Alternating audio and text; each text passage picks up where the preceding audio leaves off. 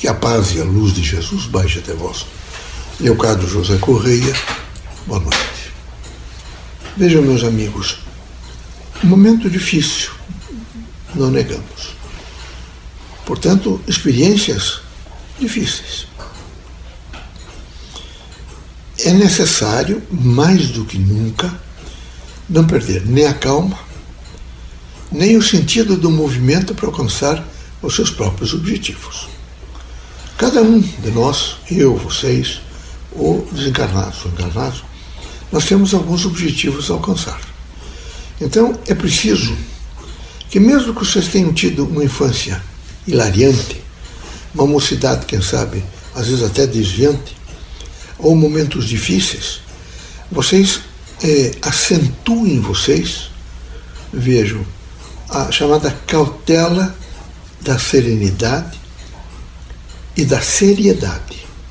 A vida da Terra tem que ter, ela não pode ficar, vocês não podem ficar 24 horas por dia, ou então 12 horas acordados, e cada vez que alguém se referir a vocês, vocês coloquem em nível de pequenos vitames, piadas, brincadeiras. Não. Os espiritistas têm que fazer o esforço da seriedade. Eles têm que ter uma seriedade. Vocês podem ser alegres, podem ser felizes, mas vocês têm que imediatamente aprender uma seriedade. Veja, não se educa sem seriedade. Não se é feliz sem seriedade. Não se alcança horizontes novos sem seriedade. É preciso a cautela da seriedade. Na dor, na alegria, no sofrimento, na, nos, nas grandes abundâncias das coisas e às vezes na falta das coisas. Sempre preciso seriedade. Se vocês não tiverem esse treinamento de seriedade, não esperem que vocês com 30 anos, 60, 15, vocês vão passar a vida, algumas pessoas abanando para vocês, e vai ser sempre bem. Primeiro, entendam que ninguém vai morrer tudo junto. Que vocês terão que enterrar algumas pessoas. E que deve haver por parte de vocês seriedade que vocês não podem brincar com coisas sérias. Vocês têm que ter sempre uma preocupação intensa, ostensiva e absolutamente consciente de que a linguagem de vocês deve ter, vejam, eh, eu diria assim, quem sabe, a plenipotencialidade da alegria, da satisfação, mas não do blag, não do, da, da, do aspecto permanente, hilariante. Não, de maneira nenhuma. Você precisa urgentemente, é quase como uma caça, buscar aqueles elementos que compõem essa seriedade e manter-se em seriedade. Porque se vocês não tiverem isso, vocês vão, de vagar a vagar, a cada pessoa, sofrendo um deslustramento. As pessoas sabem que o homem sério é o homem resolutivo. É o homem que é capaz de resolver grandes problemas. E ele sabe que as pessoas que levam tudo em brincadeira, em gestos evidentemente eh, quebradiços, resolvem pouco.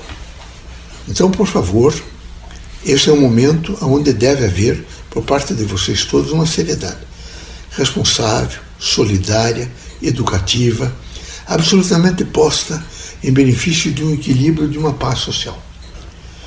Vocês devem primar para que vocês possam ter permanentemente um diálogo com, pessoa, uma pessoa, com duas pessoas, com grupos. Mas esse diálogo com grupo, a responsabilidade aumenta. Vocês, quando estiverem no grupo, vocês precisam ter uma ilação e um poder mental de saber: será que eu não devo tomar um pouco de cuidado? Eu, tô, eu vinha falando com uma pessoa, duas, estou falando com dez. Será que as dez pessoas saberão interpretar a mesma linguagem que eu tinha com uma? Não saberão, meus amigos. Não se iludam. Aumentou mais de duas pessoas, tem que aumentar o senso da seriedade. Eu tenho dificuldade, então, aprimore-se para fazer exatamente isso. Os grandes juristas, os grandes médicos, os grandes médiums, aquelas criaturas que produziram não é, linhas sociais, pontuaram a sociedade, ensinaram, cultuaram valores novos, foram sempre homens muito ponderados. Vejo, se vocês tivessem tido contato com Chico Xavier, vocês veriam que ele era um homem feliz. Demonstrava, ah, meu filho, uma alegria em servir. Alegria em, servir não significa é, campo hilariante. Não significa a todo instante contar piada e transformar o mundo. Não, o mundo é de seriedade. Porque o mundo tem que representar sempre a interação responsável. Eu tenho que aprender, e não é só aprender com a linguagem que a pessoa faz comigo. Vocês, eu estou falando com vocês, vocês estão recebendo um influxo do meu pensamento que vocês não estão ouvindo. Vocês estão recebendo mensagens, não, é, não são prontas, mas são absolutamente colocadas para que vocês possam amanhã utilizá-las, depois de amanhã utilizá-las, ou daqui meia hora utilizá-las. Elas vêm em blocos, informações, para permitir que vocês rapidamente possam processá-las. Então, é necessário, mais do que nunca, vocês tenham um autodomínio. Quem não tem autodomínio, vejo, já não tem um autodomínio para fechar uma porta. Ele não tem um autodomínio para o repouso. E quanto mais velhos vocês ficarem, vocês vão ver que alguns velhos vão reclamar de sono. E vão dizer que dormem pouco. A mocidade deles são uma mocidade altamente tumultuada. E aqui, meus amigos, vocês terão que imaginar que toda a energia de vocês ela deve ser regrada. Ela significa, vejo na tarja que vocês têm que viver, você vai viver 91 anos, ou 97, ou 103.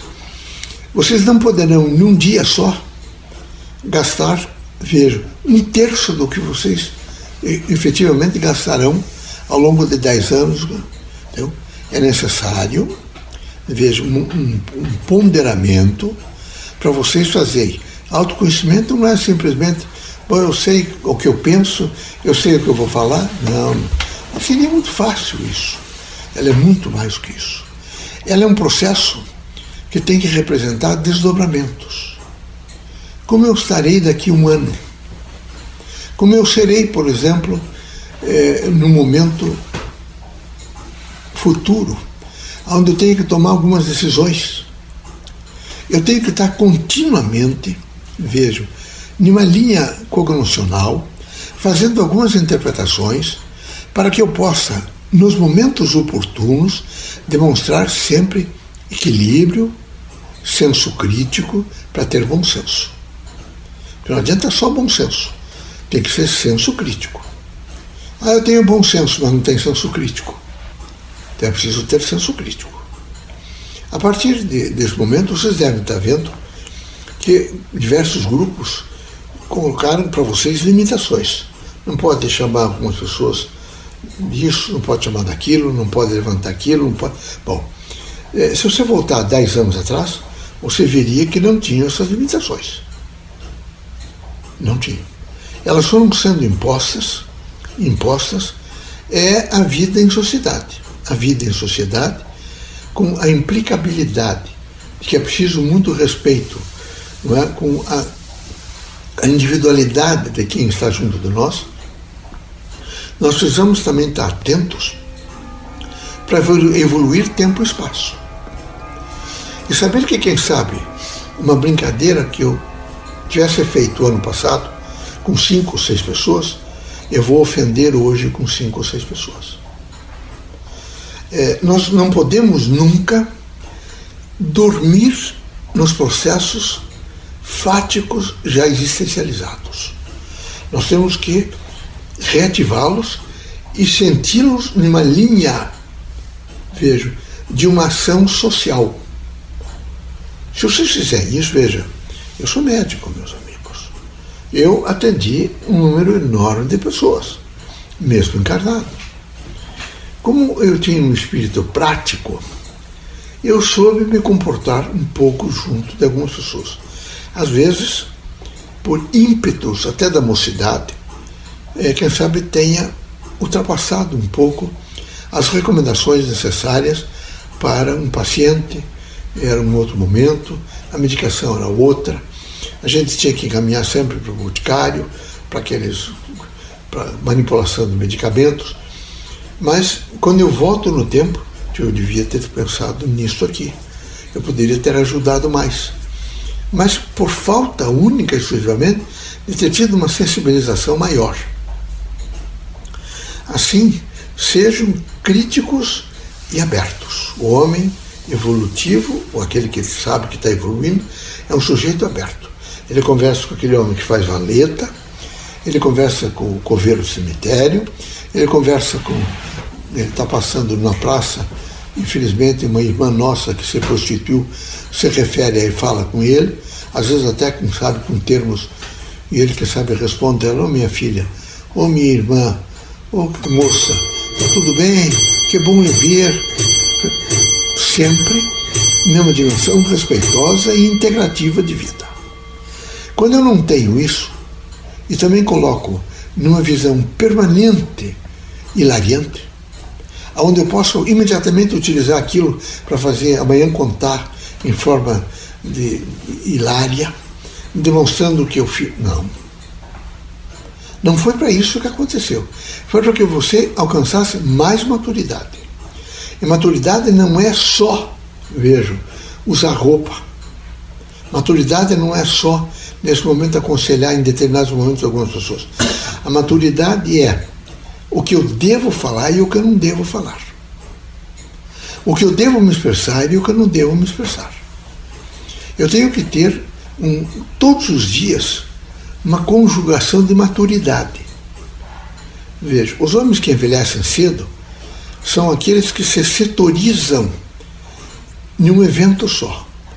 Eles, por exemplo, só sabem falar em teatro, só sabem falar nos, nos tribunais, só sabem falar em lidas, por exemplo, médicas, só sabem falar em administração. Não.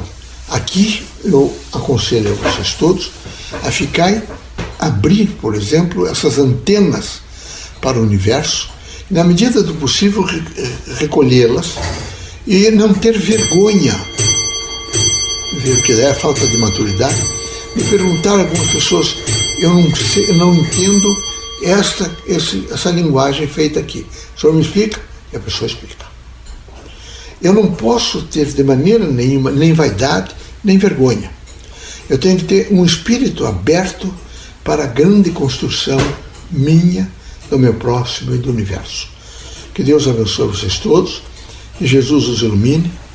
Lembrem sempre, é uma recomendação que faço a vocês, que nós espíritos é, recomendamos a vocês todos uma força suficiente para que vocês nos ajudem a fazer o suporte, particularmente nesse momento, de uma ordem social. Há muita gente precisando do nosso olhar, do nosso aconchego e da nossa seriedade. Quem sabe aonde ela está regada pela nossa alegria de servir, de prestar o estendimento das mãos, de ajudá-los, mas nunca, vejo, de levar para um processo assim de vulgaridade. Vamos ser sérios, vocês têm a grande missão de nos ajudar, uma grande construção. É uma construção para que nós, cada um, dentro da diversidade que envolve cada um de nós, a gente reúna dados para encontrar aquela verdade que eu preciso. E assim, ao encontrar a verdade que eu preciso, eu começo a crescer, a evoluir e a ser.